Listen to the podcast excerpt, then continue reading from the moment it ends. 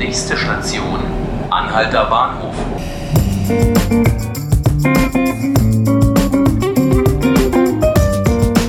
Hallo und herzlich willkommen bei 5 Minuten Berlin, dem Tagesspiegel Podcast. Mein Name ist Felix Hackenbruch und normalerweise geht es hier um ein Thema, das aktuell die Stadt bewegt. Heute soll es in unserem Podcast aber aus aktuellem Anlass um die Türkei gehen.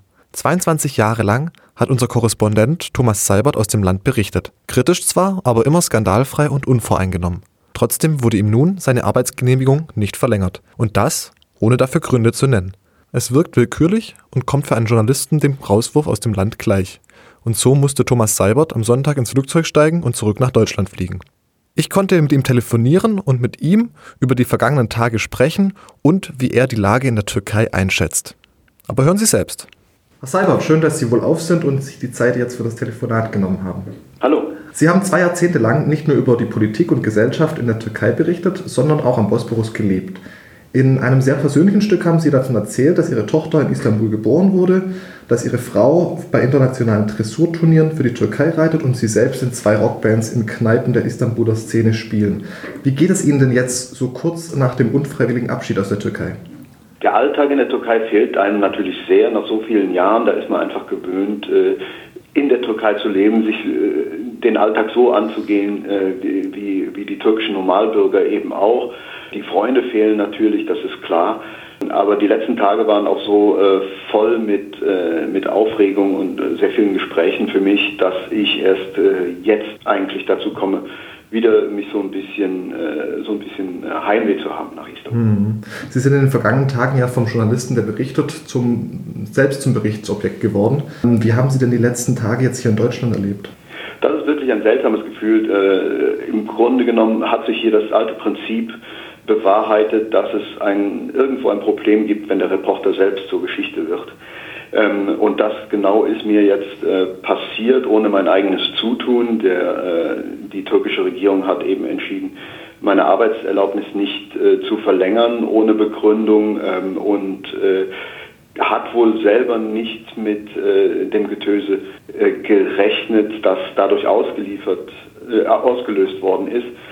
Ich habe jetzt diese letzten Tage äh, sehr intensiv erlebt. Äh, ich habe ja gesagt, sehr, sehr viele Gespräche mit, mit allen möglichen Leuten, ähm, sehr, sehr viele Begegnungen und äh, ich habe allerdings auch sehr, sehr viel Unterstützung erfahren, sowohl in persönlichen Gesprächen auch, als auch online durch, durch Botschaften, die mich erreicht haben und das stimmt mich insgesamt doch dann sehr positiv. Sie waren jetzt ja nicht der einzige Korrespondent, der die Akkreditierung nicht erhalten hat. Äh, unter anderem auch der Kollege Jörg Brase vom ZDF. Der hat nach dem Getöse der letzten Tage jetzt allerdings doch seine Akkreditierung bekommen.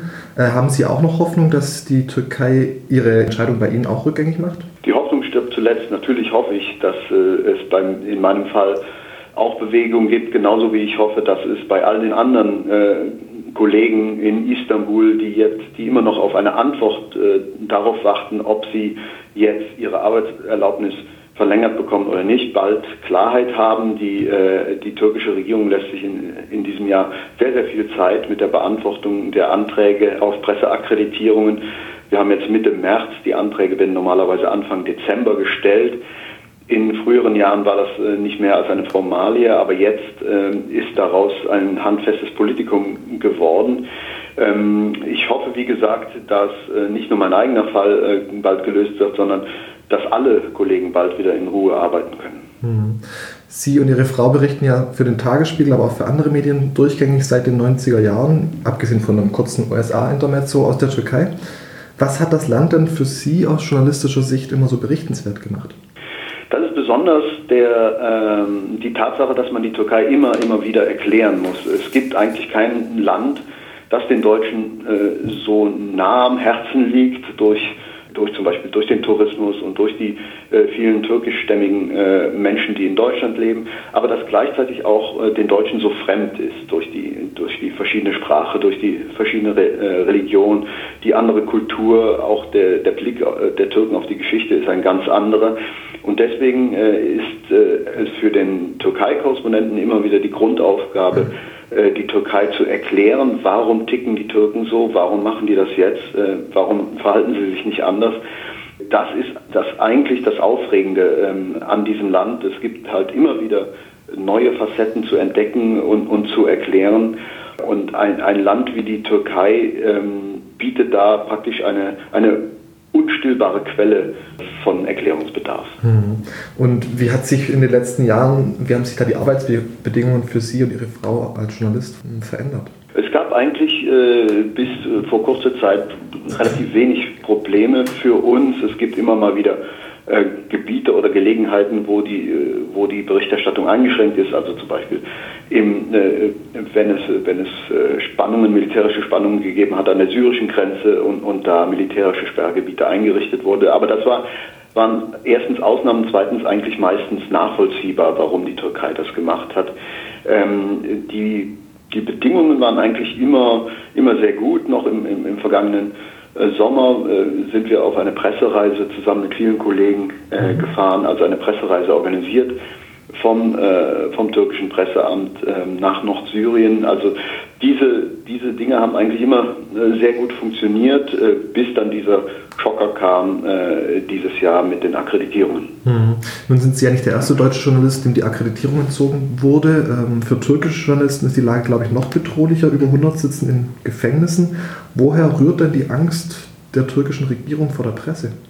Ich glaube, es gibt da äh, mehrere Gründe, aber der, der wichtigste ist, dass äh, der türkische Staat traditionell mit der für uns selbstverständlichen Kontrollfunktion der Presse über die Regierung nicht viel anfangen kann und er diese Kontrollfunktion ähm, ablehnt ähm, beziehungsweise im Verdacht hat, Vehikel zu sein für, für politische für politische Kräfte, die dahinter stehen, äh, die, die Hinnahme der, der Kontrolle durch die Presse in der Politik, in der Verwaltung ist, ist in der Türkei eben sehr weniger aus, sehr viel weniger ausgeprägt als etwa in Deutschland, wo das praktisch von jedem Politiker als, ähm, als gegeben hingenommen wird. Mhm. In, in der Türkei ist es oft so, dass die, dass die Presse eben als äh, eher als feindselig äh, gewertet wird. Das hängt auch mit der starken Polarisierung der türkischen Gesellschaft zusammen. Hm. Wie nehmen denn die Türken jetzt selbst den Umgang mit ausländischen Journalisten, aber auch mit ihren eigenen Journalisten wahr? Also wird das thematisiert? Das wird thematisiert. Es wird äh, allerdings ähm, wegen, des, wegen der politischen Gegebenheiten in der Türkei eher ähm, Verhalten thematisiert, im privaten Bereich thematisiert. Es wird auch in, in den Oppositionsmedien äh, thematisiert, aber ähm, man kann jetzt nicht sagen, dass da ein breiter gesellschaftlicher Diskurs darüber stattfindet. Hm.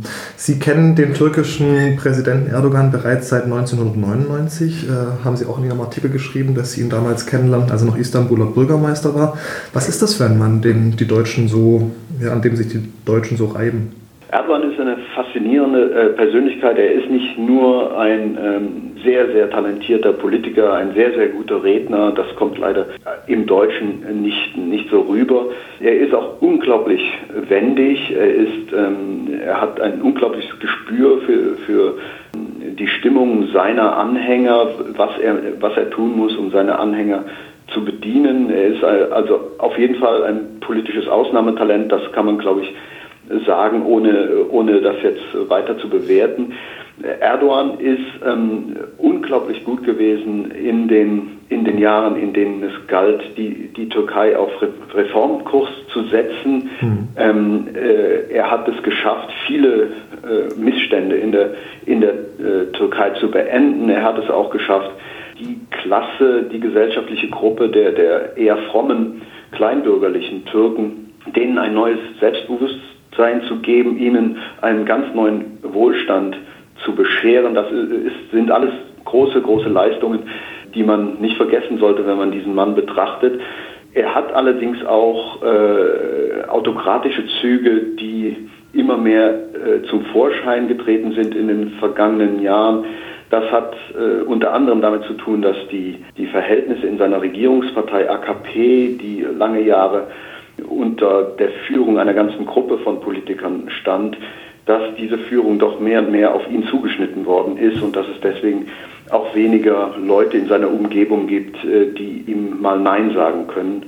Mhm. Also insofern, man kann stundenlang über Erdogan reden, er hat unglaublich viele Facetten, aber dass er eine historische Figur für die Türkei ist, das steht äh, außer Frage. Hm, Sie haben es gerade gesagt, aus dem Reformer ist inzwischen ein Autokrat so ein bisschen geworden. Gleichzeitig stagniert ja auch die Wirtschaft oder geht sogar den Bach runter. Stört das die Türken nicht? Ähm, Natürlich stört das die Türken. Also die, die Wirtschaftslage ist das Thema äh, bei den Leuten. Die, die Frage ist, welche politischen Konsequenzen sich daraus mhm. ergeben. Und da muss man einfach sehen, muss man einfach äh, zur Kenntnis nehmen, dass äh, viele Türken, eben weil sie Erdogan ihren Wohlstand verdanken, ihn auch weiter wählen, weil sie denken, er ist der Einzige, der jetzt ihren Wohlstand ähm, stabilisieren und sichern kann. Ähm, und da muss man auch leider sagen, in, in aller Offenheit, dass die äh, türkische Opposition äh, ein sehr, sehr schwaches Bild abgibt. Äh, es gibt natürlich sehr, sehr viel Druck der Regierung auf die Opposition. Etliche Oppositionspolitiker sitzen im Gefängnis. Aber das, äh, das personelle, inhaltliche Angebot der Opposition um, um Erdogan politisch die, die Stirn zu bieten, äh, das fehlt dann doch und da, äh, das kann man nicht auch noch Erdogan ankreiden. Jetzt sind Ende März ja äh, in der Türkei Kommunalwahlen. Was erwarten Sie da ähm, angesichts dieser schwachen Opposition? Das wird aus meiner Sicht ein bisschen ausgehen wie ein Flickenteppich. Die, ähm, die AKP wird etliche Städte, ihre, in etlichen Städten ihre Herrschaft, die Bürgermeisterämter verteidigen können. In anderen Städten könnte es möglicherweise ein einen Machtwechsel geben. Hauptbeispiel hier ist die, ist die Hauptstadt Ankara, wo der Oppositionskandidat weit vor dem Bewerber äh, der Regierungspartei AKP von, von Erdogan mhm. liegt.